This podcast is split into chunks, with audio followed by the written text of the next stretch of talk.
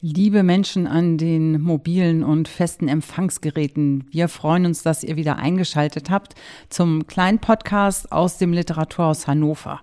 Wir sind heute richtig vollzählig und zwar ist heute dabei Leandra Aushege, Elina Schäfler und Katrin Dittmer und wir haben einen Gast, Volker Petri. Herzlich willkommen, Volker. Ja, vielen Dank, dass ich hier sein darf und auch natürlich schöne Grüße an alle Hörer und Hörerinnen. Ja, wir haben dich eingeladen aus gleich, also sozusagen dreifachem Grund. Also einmal bist du ja bei uns auch das Literaturhaus, das wissen die meisten schon, ist ein sogenannter freier Träger. Wir sind ein eingetragener gemeinnütziger Verein und du bist dankenswerterweise auch schon eine ganze Weile mit im Vorstand, was gut ist. Und du warst mal der Buchhändler unseres Vertrauens, hast uns dann da verlassen, aber eben nicht ganz verlassen, sondern bist praktischerweise für uns sehr schön dann schon auch seit einigen Jahren, das war deine Anschlusssache, Geschäftsführer des Börsenvereins des Deutschen Buchhandels Nord. Das ist ein, es gab mal einzelne Landesverbände, das ist jetzt ein sehr großer breiter Verband. Du bist also im ganz Norddeutschland unterwegs, von Küste zu Küste, sozusagen vom Harz bis an die Küste und kreuz und quer. Und das ist toll, dass du mal hier bist, dass wir auch so ein bisschen über deine Arbeit erfahren. Und du bist natürlich auch noch einer mit im festen Team, äh, Team unseres Buchmagazins Anschnitt. Ja, das reicht auch doch eigentlich das. schon. Ja, reicht schon. Und deswegen dachten wir aber mal, es interessiert bestimmt mhm. Leute, die jetzt zuhören, die nicht vom Fach sind, was ist eigentlich der Börsenverein? Was machst du da? Es heißt des Buchhandels. Ich habe aber Leuten hören, dass Verlage auch Mitglied sind. Stimmt das? Das, das, das, stimmt. Also Börsenverein ist sehr, sehr schön. Wir haben ab und zu mal Anrufe von, von äh, Bewerbern, die dann denken, sie können an der Börse arbeiten und viel, viel Geld verdienen, aber wir äh, arbeiten in der in einer sehr liebenswerten, aber doch äh, arm ist sie vielleicht nicht, aber äh, doch manchmal schwierigen äh, finanziellen Situation ähm, mit Verlagen, Buchhandlungen, Zwischenbuchhandel äh, und auch zum Teil Vertretern. Also wir vertreten alle Sparten des Buchhandels. Das ist für Verbände eigentlich ein Unikum. Wird vom Kartellamt auch mal sehr beäugt, weil wir dürfen bestimmte Gespräche halt nicht führen über Preise oder sonstige Dinge, weil dann sofort der Hammer fallen würde. Also das ist äh, sehr spannend. Ähm, Dadurch haben wir aber natürlich auch alle Problemstellungen in der Branche, von der Herstellung des Buches bis eben auch zum Vertrieb des Buches bei uns. Und das muss man sich auch konkret so vorstellen, dass ähm, du mit deinem Team hier, ihr sitzt in Hannover, ähm, ihr hattet auch Dependance mal in Hamburg und Bremen und so, das hat, aber dank Digitalisierung habt ihr euch da, glaube ich, jetzt auch konzentriert. Das sind, ist die, sind die Fusionen gewesen. Also ganz zum Anfang gab es in Bremen einen, dann gab es in Niedersachsen einen, dann gab es Niedersachsen-Bremen, dann gab es Hamburg, Schleswig-Holstein, dann kam Mecklenburg-Vorpommern dazu und irgendwann 2016 sind dann alle fünf Bundesländer fusioniert äh, zum Landesverband Nord, den es gibt seit 1865. Da haben sich mal ein Altona Verleger und Buchhändler zusammengeschlossen und den Verband gegründet. Und äh, wir haben eben auch aus den bekannten Gründen weniger Verlage, weniger Buchhandlungen, auch natürlich das Thema, wie sind die Finanzen, gingen die Fusionen immer weiter. Und dank der Digitalisierung höre ich das immer nicht so gerne, ihr sitzt in Hannover, sondern wir sind eigentlich überall. Also das ja. ist so ein bisschen das, was wir versuchen zu machen, weil es ist tatsächlich von Flensburg bis Hannover-Schmünden und äh, von Emden bis Anklam, äh, wo wir unterwegs sind, beziehungsweise wo unsere Mitglieder sitzen. Das heißt aber auch, du bist ja wirklich oft viel unterwegs, weil du auch doch vor Ort noch äh, Buchhandlungen ja. zum Beispiel besuchst und die berätst äh, bei ihren, ähm, ja, nicht nur in Krisen sicherlich, sondern auch in Entwicklungsfragen. Ja, also das Thema ist, das habe ich, ich habe mal im Außendienst gearbeitet für einen Zwischenbuchhändler und da war das Thema dann, der Petri, der Besuch des Kunden fängt schon mit der Anfahrt an. So. Da ging es darum, dass man eigentlich ja immer erst begreift, in welcher Situation sich jemand befindet, wenn man sieht, wie er lebt, wo er lebt. Und ich war gestern in der Nähe von Lüneburg im Merlin Verlag, der hat, macht auch Janosch und aber viele andere sehr gute Publikationen. Ich glaube auch im Literaturhaus sind ab und zu mal Lesungen von den Autoren dieses Verlages. Und da kriegt man dann mit, was da Sorgen und Nöte sind. Also was passiert bei denen, was kann man für die machen. Da geht es dann eben darum herauszufinden, wo können wir als Cheflobbyisten des Buchhandels und der Verlage im Grunde genommen auch tätig werden. Das ist bei uns dann landesweit, also geht dann um so Verlagsförderung, strukturelle Verlagsförderung, wo wir uns drum kümmern. Da ist es natürlich wichtig zu sehen, wo sind die Verlage, was machen die.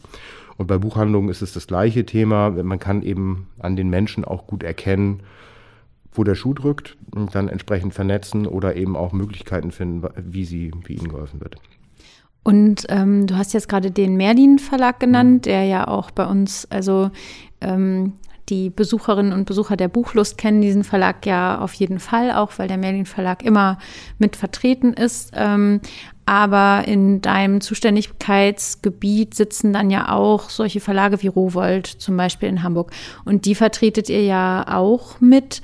Das ist ja schon auch eine ganz schöne Range, wie man so schön sagt. Also, und das wird ja bei den Buchhandlungen ähm, ähnlich sein. Also, dass man sozusagen vom kleinen Independent äh, Zwei-Personen-Betrieb sozusagen bis hin zu den ganz großen Playern irgendwie alle mitvertritt.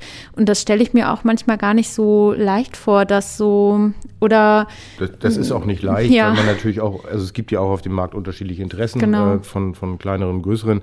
Ähm, was man halt sagen kann, wir haben ja den Bundesverband noch, also die Landesverbände und der Bundesverband bilden den Börsenverein, das ist auch historisch gewachsen.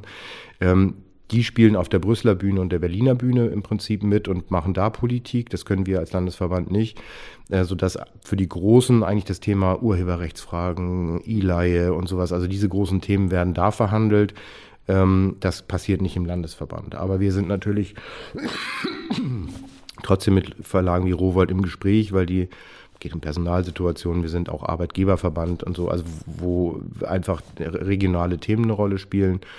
Und ähm, die, die helfen uns natürlich auch in vielen Fällen mal einen Raum bereitstellen, mal bei einer Jahreshauptversammlung sponsern und so. Also das ist so ein bisschen ein Geben und Nehmen. Schwerpunkt liegt natürlich eher in den kleineren, mittleren ähm, Einheiten, weil die, sagen wir mal, diese qualifizierte Nähe, also da redet man dann tatsächlich drüber, muss eine Mitarbeiterin entlassen, wie, wie mache ich das am besten? Das braucht Rowold nicht, das wissen die selber. Also da seid ihr dann auch richtig BeraterInnen? Wir rechtlich äh, dürfen wir das nicht, wir beraten ja. natürlich nicht rechtlich äh, einwandfrei, aber wir können zumindest ja, aus den Erfahrungen, genau, ja. Ansprechpartner und wir können eben aus den Erfahrungen, äh, ich bin ja 35 Jahre auch im Handel gewesen, habe da viel erlebt, auch schon mal ein paar Tipps geben, wie man es machen kann. Und meistens geht es ja in vielen Fällen eigentlich immer darum, dass man mit Menschen redet und mhm. miteinander redet und da ist dann häufig eine Blockade bei vielen, dass man die ein bisschen auflockern kann. Das kann man natürlich wunderbar, wenn man Vertrauen hat.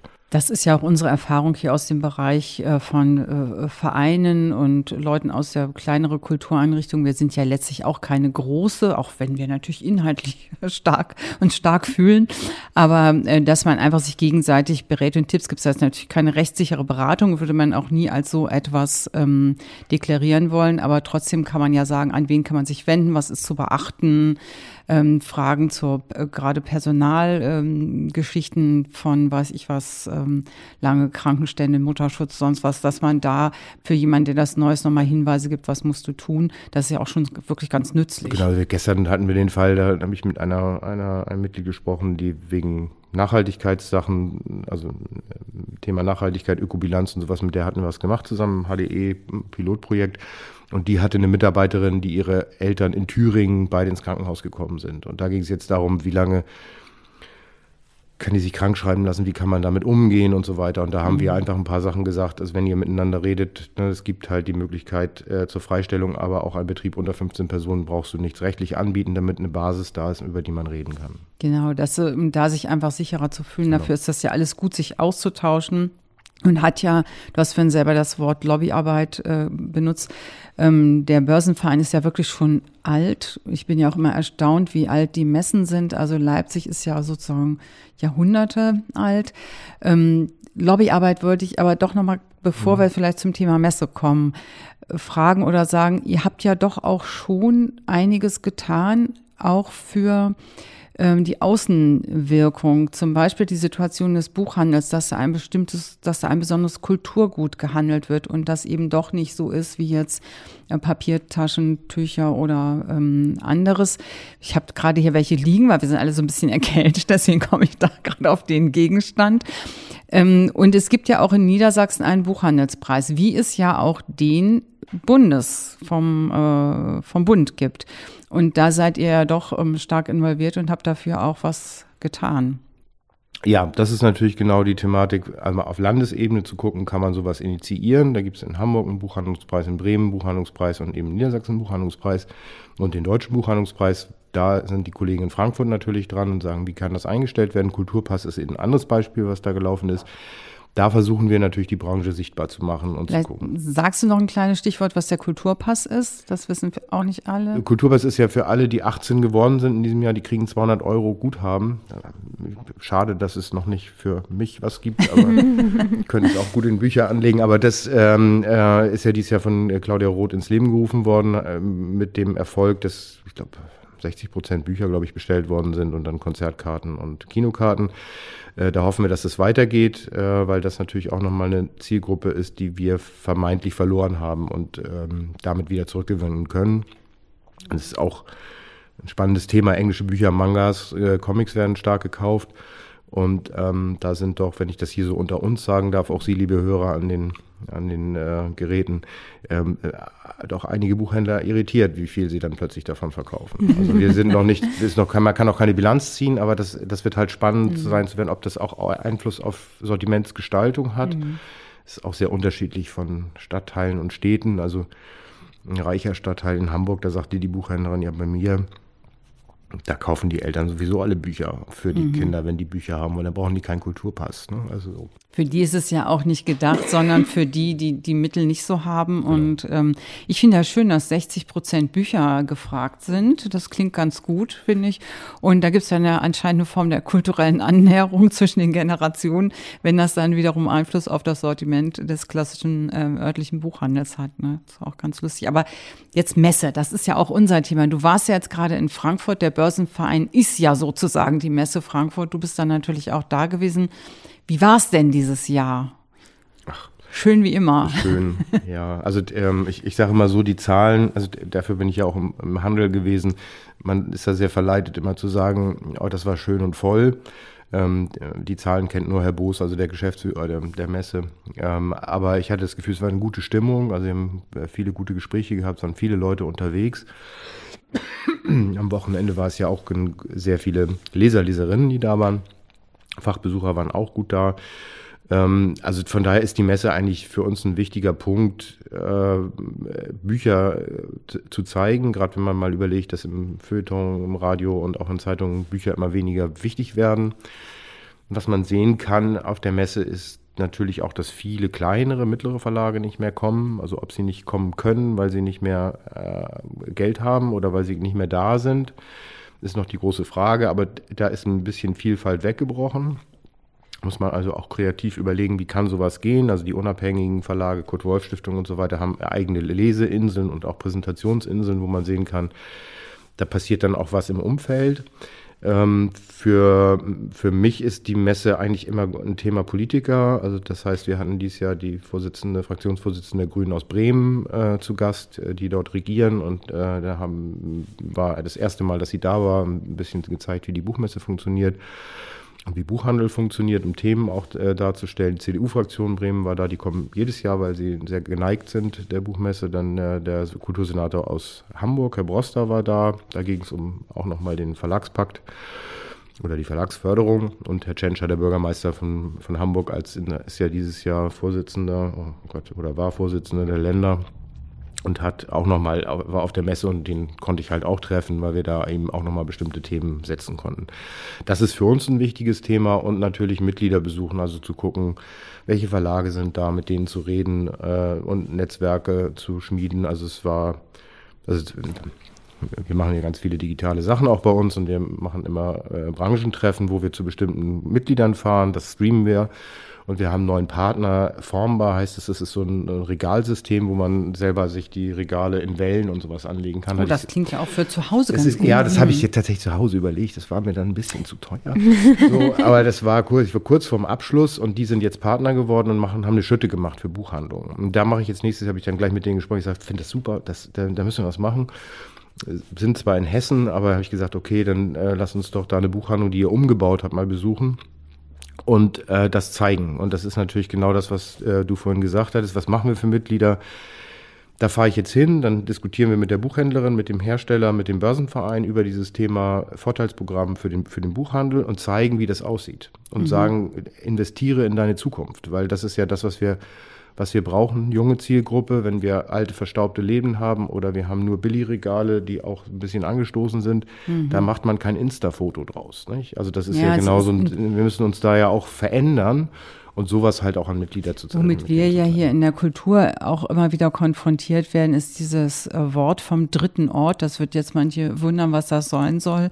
Erster, zweiter, dritter Ort gemeint ist, aber das ist so ein Schlagwort aus der Kulturförderung auch, dass die, diese Einrichtung auch ähm, solche wie Buchhandlungen, die ja auch als Kulturort gelten können, zur Begegnung werden, gerade in Orten, wo es nicht mehr so viele Möglichkeiten gibt dass man, das sehen wir auch immer bei dem Prädikatsvergabe mhm. ähm, an die mhm. Buchhandlung, die ganz viel für Leseförderung tun, die ihr ja auch immer mhm. macht, wie viel die Leute sich einfallen lassen, um das auch besonders angenehm und schön zu gestalten. Also jetzt nicht über zu dekorieren und da total viel Geld zu investieren.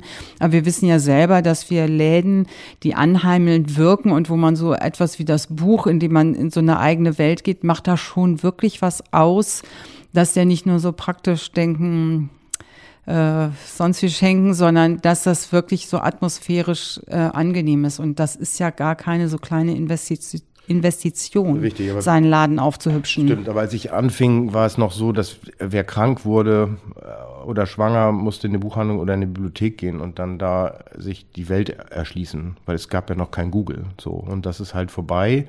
Und dann hatte man halt eine alphabetische Sortierung oder eine Nummernsortierung von Verlagen äh, weil man das einfacher haben wollte, weil natürlich immer jemand kommen musste, der einen fragte, wo das denn ist. Und diese Zeit ist ja komplett vorbei. Aber ich bin ja auch noch in der Branche. Das heißt, wir haben noch viele von diesen Denkmustern da mhm. und die müssen wir natürlich aufbrechen, weil es viel mehr um Impulse geht, viel mehr um äh, das Mindset. Du musst dahin gehen, weil du mit dazugehören willst. Und ja, das ist ja genau so ein Thema, äh, wie wir mhm. uns auch mal ähm, über die Buchhandlung kennengelernt haben, Büchertische mitmachen, sich damit ein, einbringen. Also unser Buchhändler hat ja letztes Jahr für uns gekocht, soweit muss man vielleicht nicht immer gehen. Aber natürlich ist das auch wirklich gerade die Buchhandlung so eine emotionale Sache, ne? ob man da gern hingeht und weil man ist ja nicht eben wie das erwähnte Papiertaschentuch jetzt einfach mal braucht und losgeht in den nächsten Discounter und es sich da holt.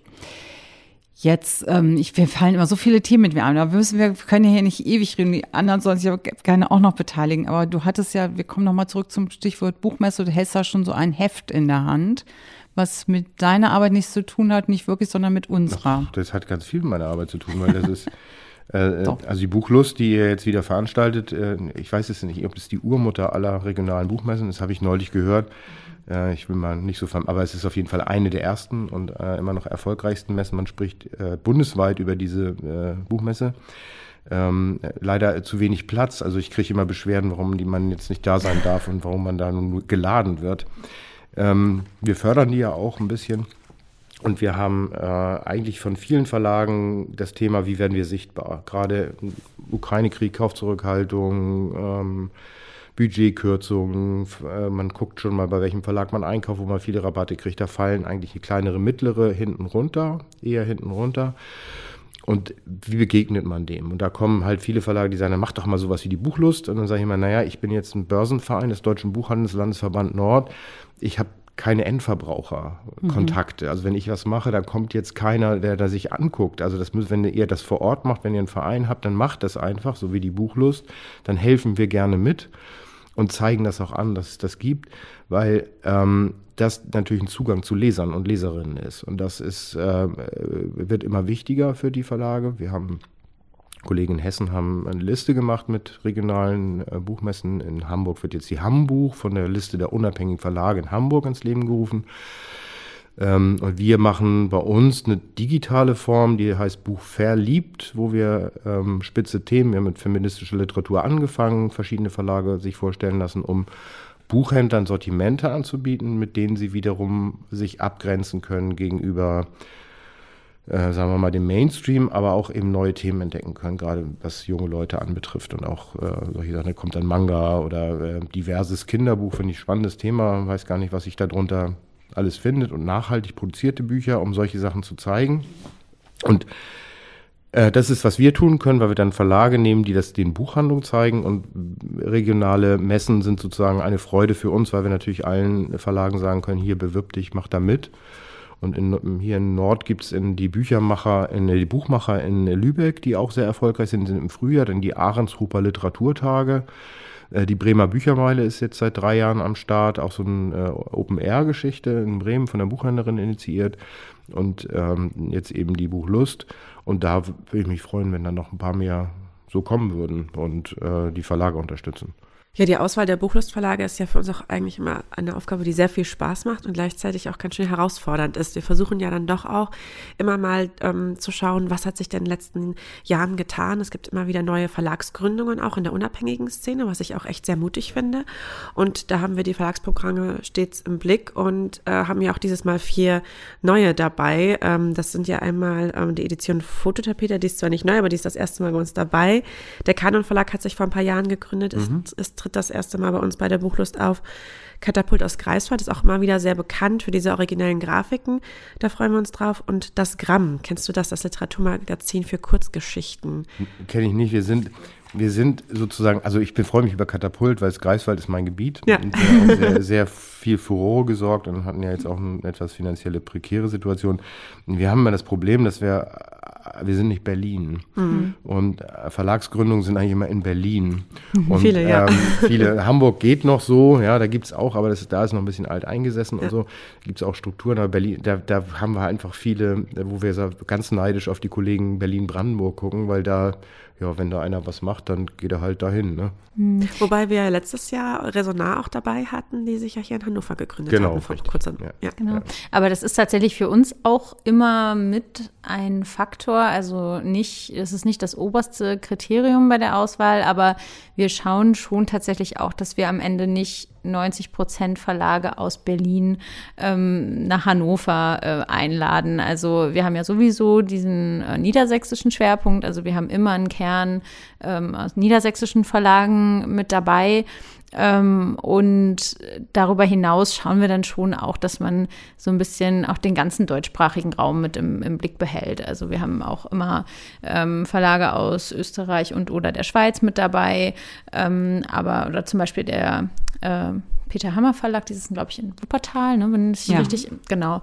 Also, dass man da so ein bisschen schaut, dass man eben halt nicht Berlin nach Hannover holt, sondern auch zeigt, ähm, dass man vielleicht auch abseits der einen großen Metropole irgendwie ja. ähm, noch Interessantes entdecken Wir haben kann. ja sogar auch ähm, Verlage, das ist für uns auch wirklich erstaunlich, das ist kein leeres Wort, die aus, eigens aus Österreich und der Schweiz kommen, das ganze Wochenende hier mit uns verbringen. Oft sind es ja auch die Verlegerinnen und Verleger selber die da sind und eventuell auch noch von ihren AutorInnen welche dabei mitbringt für unser Begleitprogramm.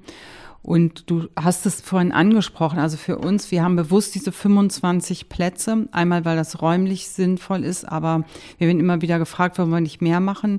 Wir glauben aber auch nach wie vor, ähm, dass gerade diese Begrenzung fürs Publikum ganz schön ist. Man könnte vielleicht noch 30 machen, aber nicht 50 oder 100. Dann dann verliert sich das. Außerdem müsste man dann in eine große, uns irgendwo so ein bisschen JWD, eine große Halle suchen und das Oder ist wir müssten in den Außenbereich gehen, was im November auch nicht ja, so unbedingt auch nicht so schön ist. Aber für uns ist es trotzdem immer wieder erstaunlich, wie viele renommierte, wirklich auch sehr, sehr gute Verlage aus der Indie-Szene sich bei uns äh, bewerben. Und wir hatten ja sogar mal als ähm, die, die Hotlist Jubiläum hatte, durfte ich ja im Literaturhaus Frankfurt als einen der dort zu gewinnenden Preise die Teilnahme an der Buchlust vergeben. Also das ist schon ganz für uns faszinierend und erstaunlich schön.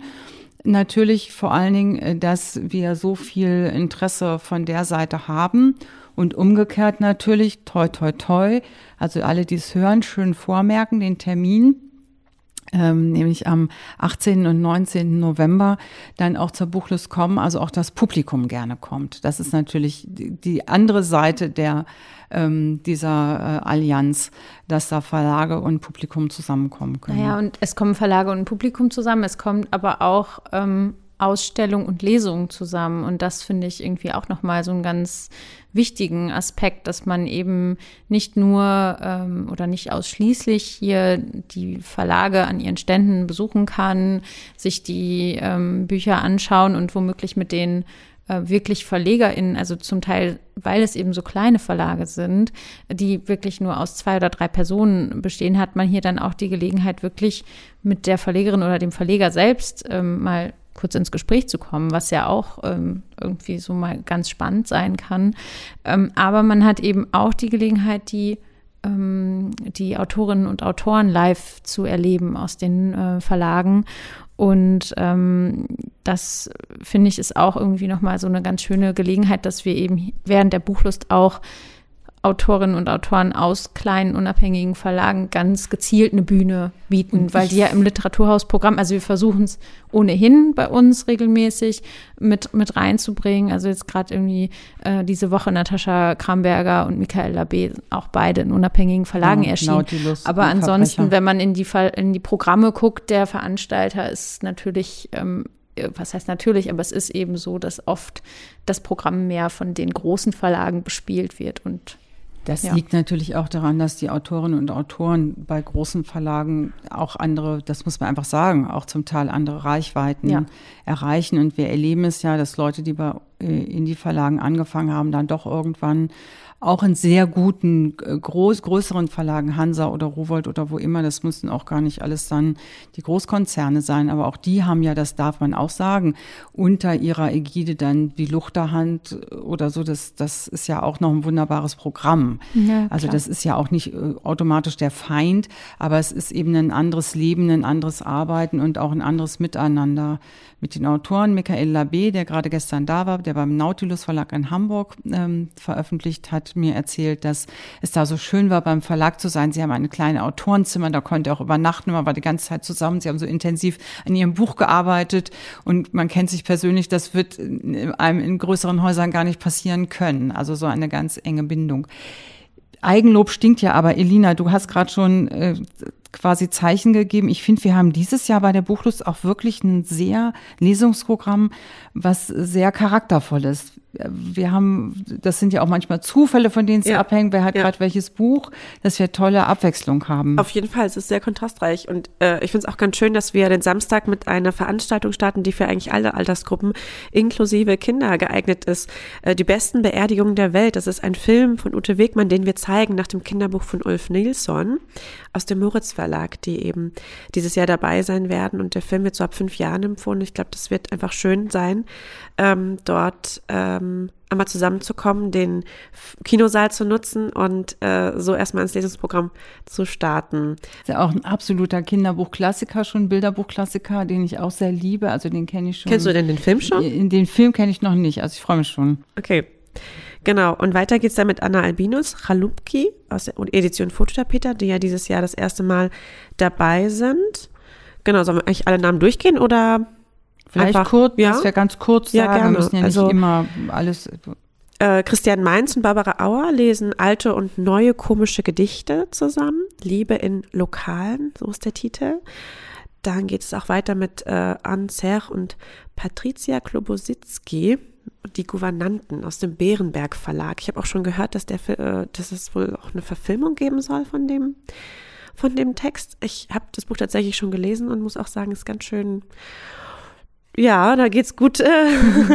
genau, das ist eben eine französische Autorin ja. und ähm, sie kommt äh, dankenswerterweise gemeinsam mit der Übersetzerin äh, zur Buchlust, sodass das auch für Menschen ohne Französischkenntnisse äh, ohne Probleme zu verfolgen sein wird. Genau, also es wird auch auf Deutsch und auf Französisch gelesen, wenn ja. ich das richtig, genau.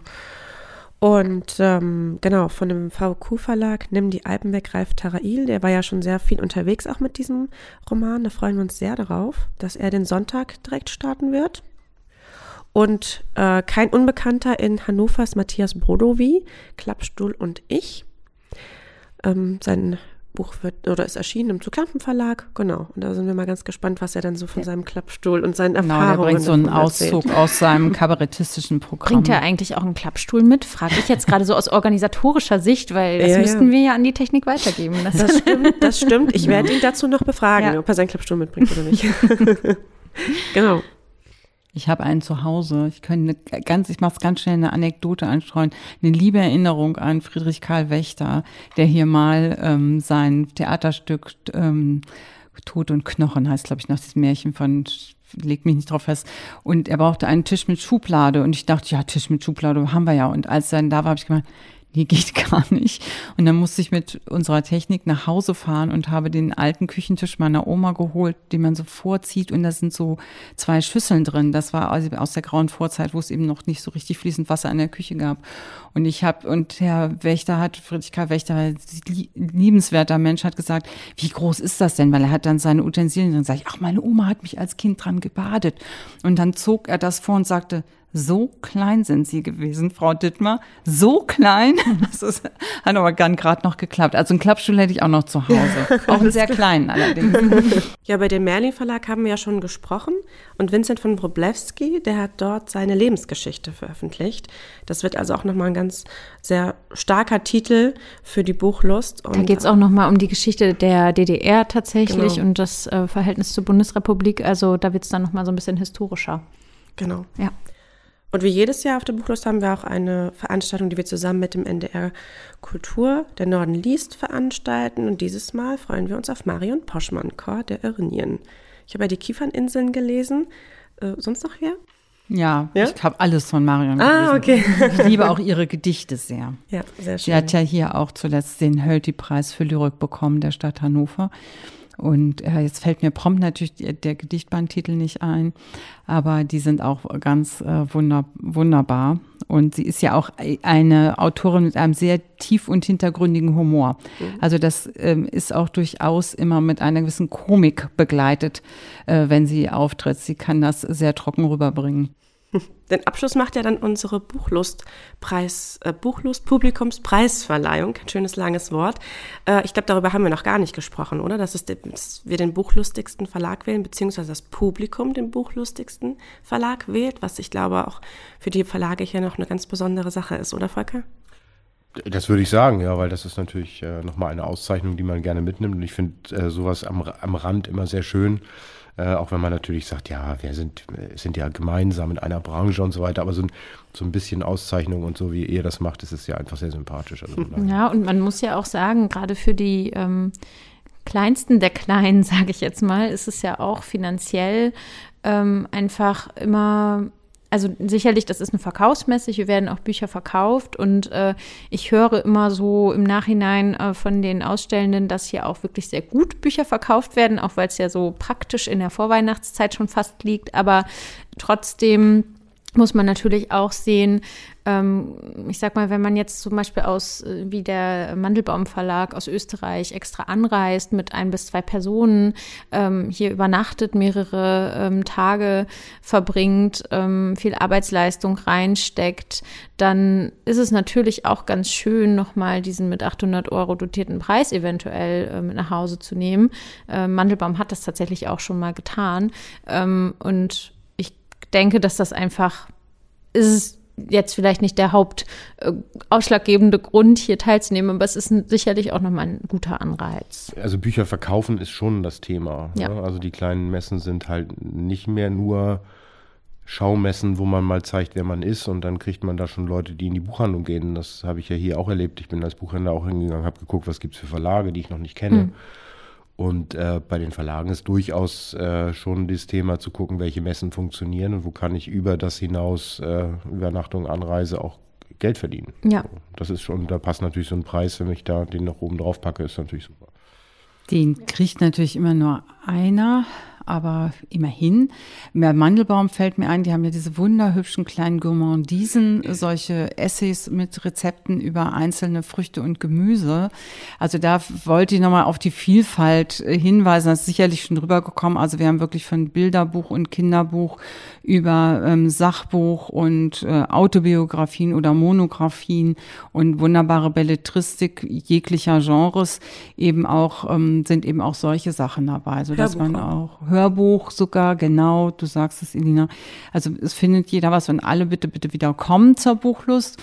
Und sie ist, Volker, glaube ich, nicht die Mutter oder wie das heißt, oder die Urmutter sogar aller ähm, entsprechenden Veranstaltungen. Ich, die Mainzer Mini-Pressenmesse ist mit Sicherheit älter. Aber da, ich, da kann oder konnte ja auch immer jeder mitmachen und wir haben hier so eben diese etwas exklusivere ähm, Schwerpunkt, der, glaube ich, ganz gut äh, funktioniert. Kuratiert, aber ja. die Buchlust ist eigentlich schon 30, aber wir mussten natürlich auch pandemiebedingt ein Jahr aussetzen. Das heißt, wir werden nächstes Jahr 25, 30 Jahre Buchlust machen, das 30. Jahr hoffentlich uns auch Besonderes einfallen lassen, aber dieses Jahr wird es trotzdem auch schon zur 29. hoffentlich wieder besonders schön. Ja, ich sage einfach nochmal das Datum, weil es so schön ist und zum Mitschreiben. Äh, am Samstag, den 18. und Sonntag, den 19.11. könnt ihr, können Sie die Buchlust äh, besuchen von 10 bis 18 Uhr jeweils und äh, das vollständige Programm mit allen Lesungen und so weiter und findet ihr, finden Sie auch auf unserer Homepage oder in dem schönen Programmheft, was hier bei uns im Haus auch ausliegt. Und da drin, das ist immer noch so ein besonderes Gimmick von diesem Programmheft, ist auch wirklich zu jedem Verlag so eine kleine Kurzbeschreibung. Da kann man schon mal ein bisschen stöbern und sich vielleicht schon mal ähm, überlegen, zu welchen Ständen man dann als erstes gehen möchte. Genau, und das Ganze gibt es zum Einheitseintrittspreis von 5 Euro und für die Lesung kann man sich dann vorne am Eingang, wenn man sich das Ticket holt, gleich Zählkarten geben lassen, damit man das auch absichert. Da sind äh, sicherlich einige besonders gefragt, Barbara Auer, die bekannte Schauspielerin sicherlich, aber alle lohnen sich und äh, wir möchten dringend empfehlen, das Programm auch mitzunehmen. Ja, dann sage ich viel Erfolg für die, für die Buchlust und ähm, macht weiter so, weil ich glaube, das ist äh, ein großer Pool für kleine, mittlere Verlage, für Buchhändler und für Leser. Also ähm, 30 machen wir 50 draus. Also von daher viel, viel Erfolg und vielen Dank für dieses, für dieses Schaufenster, was ihr euch da äh, so lange schon äh, aufgemacht habt für, für, die, für die Kulturszene. Dankeschön, Volker. Und schön, dass du da warst. Sehr gerne, immer wieder. Ähm, wir können ja sonst noch ein bisschen plauschen. Ne? Eine oder andere Anekdote kann man noch zusteuern. Ja, jetzt haben wir ganz viel gehört zur Buchlust, was natürlich auch immer so ein Höhepunkt ist irgendwie im Programm. Aber wir haben auch darüber hinaus ein super vielfältiges und äh, auch volles Programm, was uns erwartet. Nur Höhepunkte. Nur Höhepunkte, genau. Ähm, bis Ende Januar haben wir das Programm jetzt veröffentlicht. Also auch da gibt es es in gedruckter Form oder auf unserer Homepage. Und wir geben euch jetzt einfach mal so einen kleinen Überblick darüber, was ähm, euch hier so erwartet in nächster Zeit. Und jetzt ganz bald schon, nämlich am 2.11., startet ein weiteres sehr ähm, liebgewonnenes Projekt von uns, die Literatur Nord, die ja jetzt schon in die 32. Runde geht, also ähm, sogar schon älter ist als die Buchlust. Und zwar äh, starten wir da mit Dennis Utlu, der in Hannover geboren ist und dementsprechend jetzt hier nochmal so Back to the Roots äh, kommt äh, zu uns. Ähm, die Literatur Nord ist ja so eine Lesereise durch ähm, sieben norddeutsche Städte und wir sind immer die vorletzte Station am Donnerstagabend. Und da wird eben Dennis Utlu seinen neuen Roman Vaters Meer präsentieren am 2.11. Und ich ähm, sage euch auch gleich, wie es dann weitergeht. Und zwar am 23.11.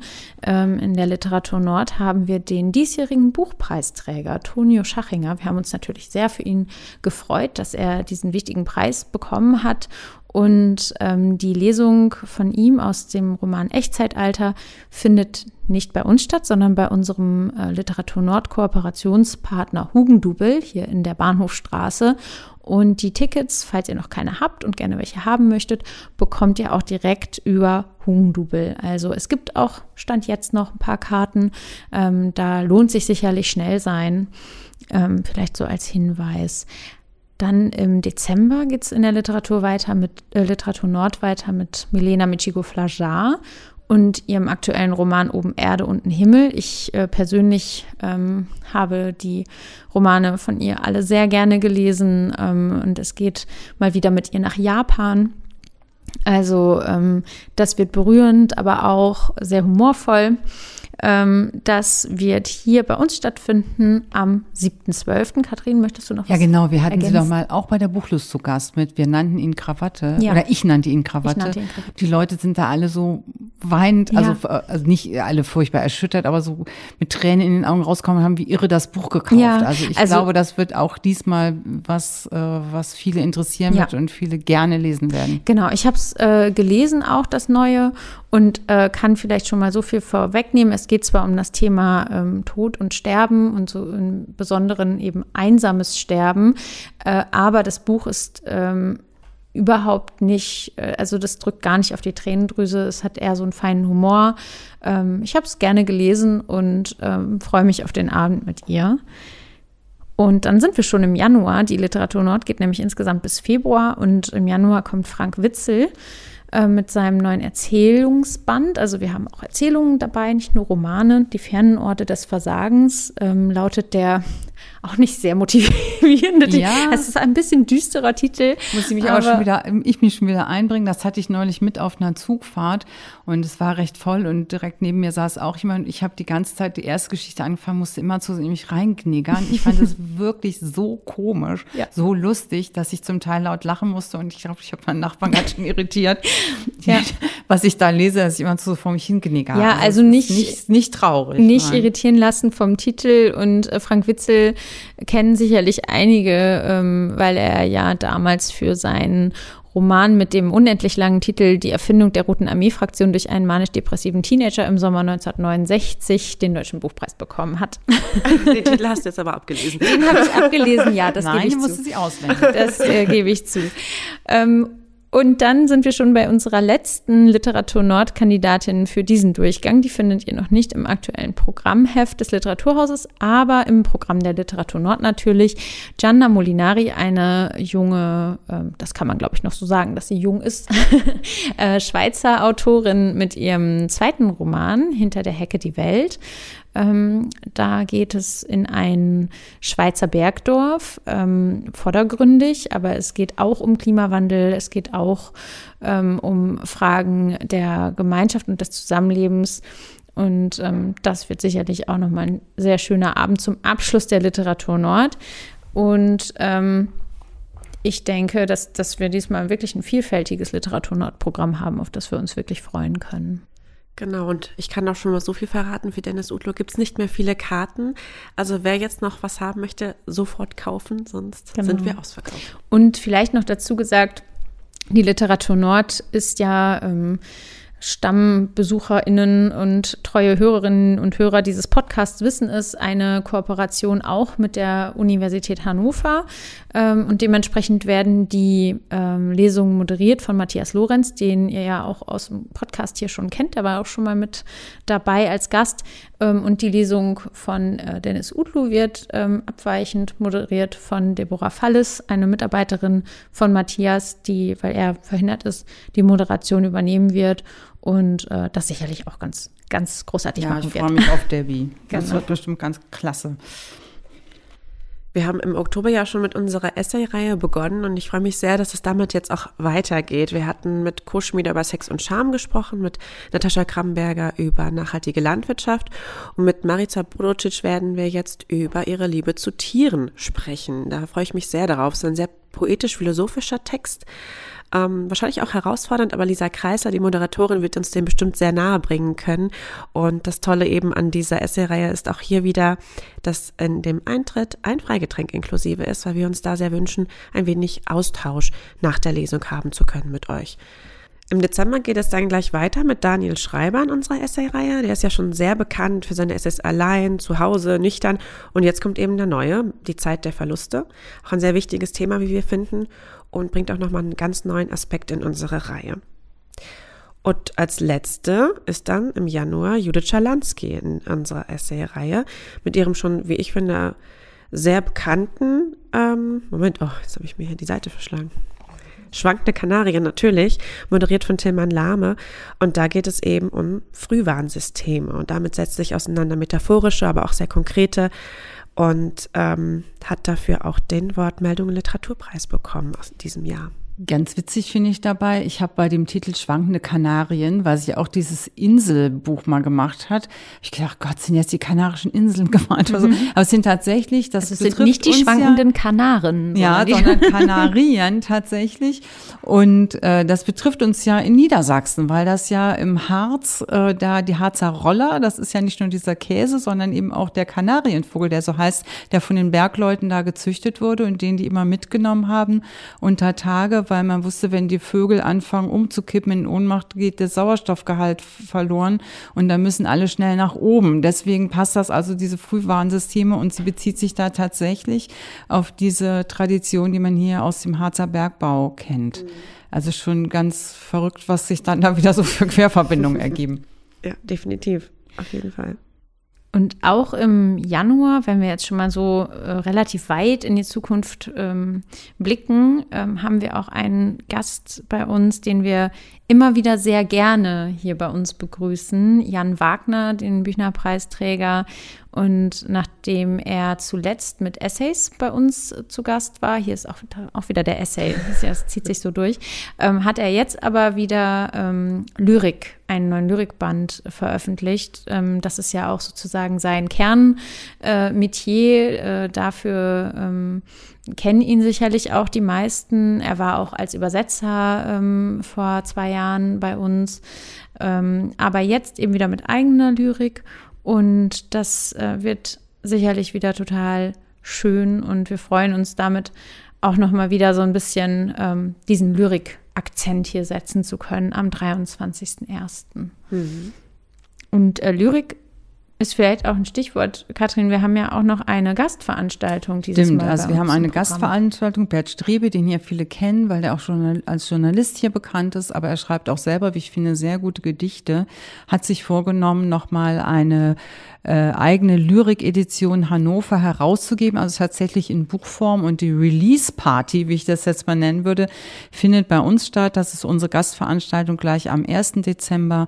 Da wird er hier, Caroline Hartke, Hans-Georg Buller und Sabine Göttel mit neuen Gedichten, zu denen dann eben die ersten drei Bände dieser Edition erscheinen, vorstellen. Also freuen wir uns auch, dass wir mal eine lokal, mit lokalem Bezug, aber mit überregionaler Bedeutung eine Gastveranstaltung zur Lyrik haben. Natürlich haben wir dann auch noch, das darf ich vielleicht gleich anschließen, weil wir noch, ihr sagt gleich noch mehr zum, zu den anderen Punkten, aber die, ähm, falls das schon jemand vermisst hat, also wir werden natürlich auch die üblichen Formate, die zum Jahresausklang äh, für uns auch immer freudig sind und wichtig sind, haben. Also wir machen, Volker ist dann auch wieder dabei, noch einmal Anschnitt, äh, kurz vor Weihnachten, am 12.12., .12., dass man da noch ein paar äh, Empfehlungen mitnehmen kann für den Gabentisch vielleicht auch. Unser Büchermagazin besprechen wir Bücher und geben geben extra viele Empfehlungen zum, zum ähm, Weihnachten.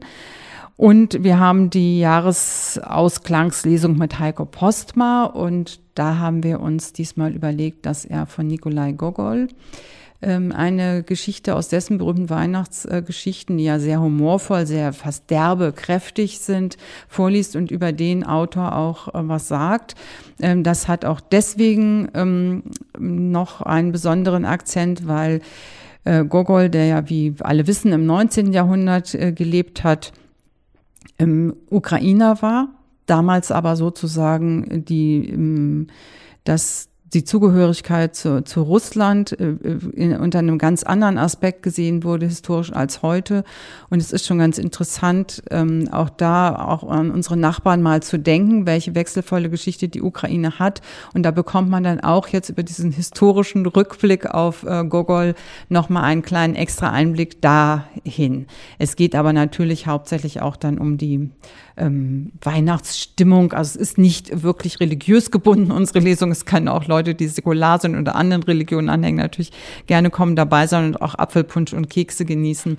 Aber das ist dann, ähm, ich sage ja immer, Heiko ist unsere ungeflügelte Jahresendfigur. Das wird er, diesen Job macht er auch wieder für uns.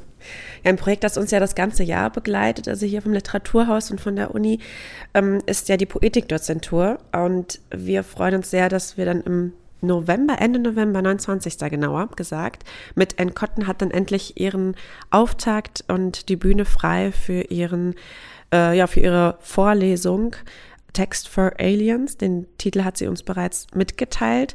Sie ist ja mal sehr bekannt für ihre Experimentierfreude und ich glaube, das wird ein richtig spannender Abend. Schon eineinhalb Monate später kommt sie sogar für eine Lesung direkt ins Literaturhaus. Das gehört ja quasi alles einmal zusammen.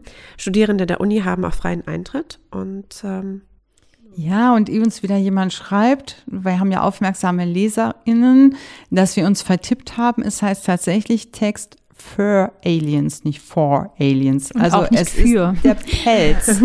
es ist das Wortspiel ähm, absichtlich eingebaut. Wenn man es vom Klang her hört, hat es eine Mehrdeutigkeit, aber Text für Aliens. Ja. Irgendwie schön.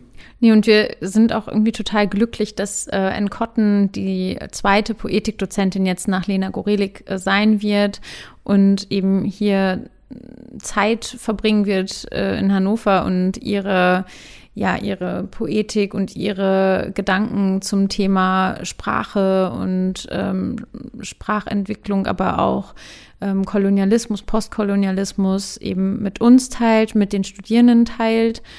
Und ähm, genau, also das ist einfach grundsätzlich irgendwie äh, auch schön für uns, dass sie unserer Einladung gefolgt ist, denn unsere Poetikdozentur ist ja jetzt noch recht jung und neu und ähm, dass sie trotzdem eben hier bei uns ist und uns ihr äh, ihre Stimme ähm, schenkt für diese Zeit, freut uns natürlich sehr. Also kommt alle vorbei. Ja. Ich glaube, wir haben trotz dessen, dass es ein sehr umfangreiches Programm sein wird, jetzt alle. Daniel Kemann fehlt noch. Daniel, Daniel Kemann, darüber haben wir noch nicht geredet. Ja, ähm, genau, Daniel Kemann, 9.11. Äh, die Veranstaltung äh, findet in Kooperation mit dem NDR statt, also für, findet auch im kleinen Sendesaal statt und ist leider schon ausverkauft. Aber da sie mit dem NDR stattfindet, kann man sie dann natürlich nachhören im Sonntagsstudio. Wir geben auf unserer Homepage noch rechtzeitig den Sendetermin bekannt. Genau. Der stand zuletzt jetzt noch nicht fest. Auch der NDR muss ja immer mehr ähm, äh, schieben. Aber ähm, die, Kult die Kultur kommt zwar noch nicht zu kurz, wie in manchen anderen regionalen Sendern man leider hört, aber natürlich balgt man sich da auch um die guten Sendeplätze. Aber es wird gebracht natürlich. Der neue Roman Lichtspiel wird vorgestellt im Gespräch mit Alexander Soloch. Und alle, die jetzt keine Karte haben, haben den Trost, dass die Sendung dann noch hören zu können. Und kauft euch einfach das Buch.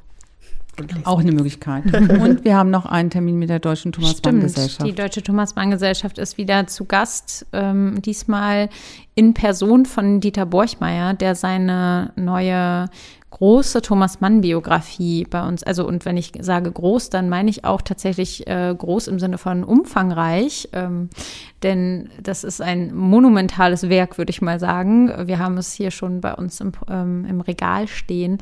Ähm, also Dieter Borchmeier ist ja einer der Thomas Mann-Experten, das kann man, denke ich, so sagen.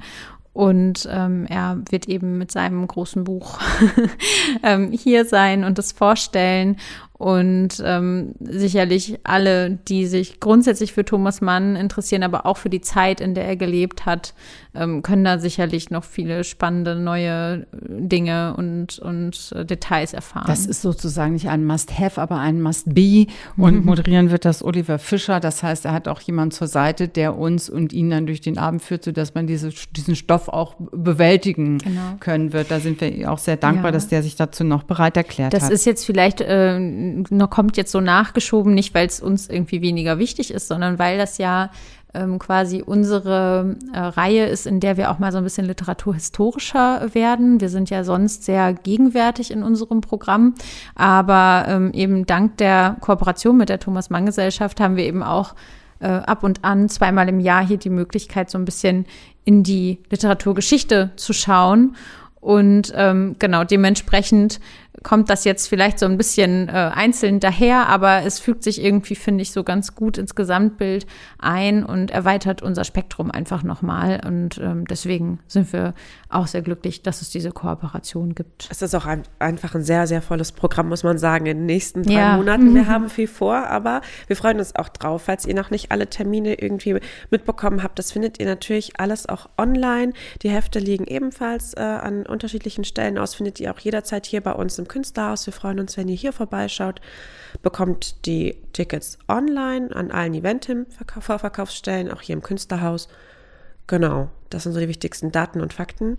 Und für uns wird sich auch noch ein bisschen was ändern. Wir werden bald eine neue Kollegin noch hinzukriegen und beim nächsten Podcast sind wir dann vielleicht sogar noch mehr. Leandra ist dann noch äh, da vielleicht, weil sie bei uns noch ein bisschen verbunden bleibt, auch wenn wir schon erzählt haben, dass sie ja dann erstmal dich äh, noch dir noch etwas anderes Schönes gesucht hast, wo du tätig bist. Aber wir bleiben in Verbindung und sind dann hier wieder zu hören und wir freuen uns immer über Resonanz. Alles Gute, bis bald und vor allen Dingen hier, dass wir uns im Literaturhaus sehen. Tschüss. Tschüss.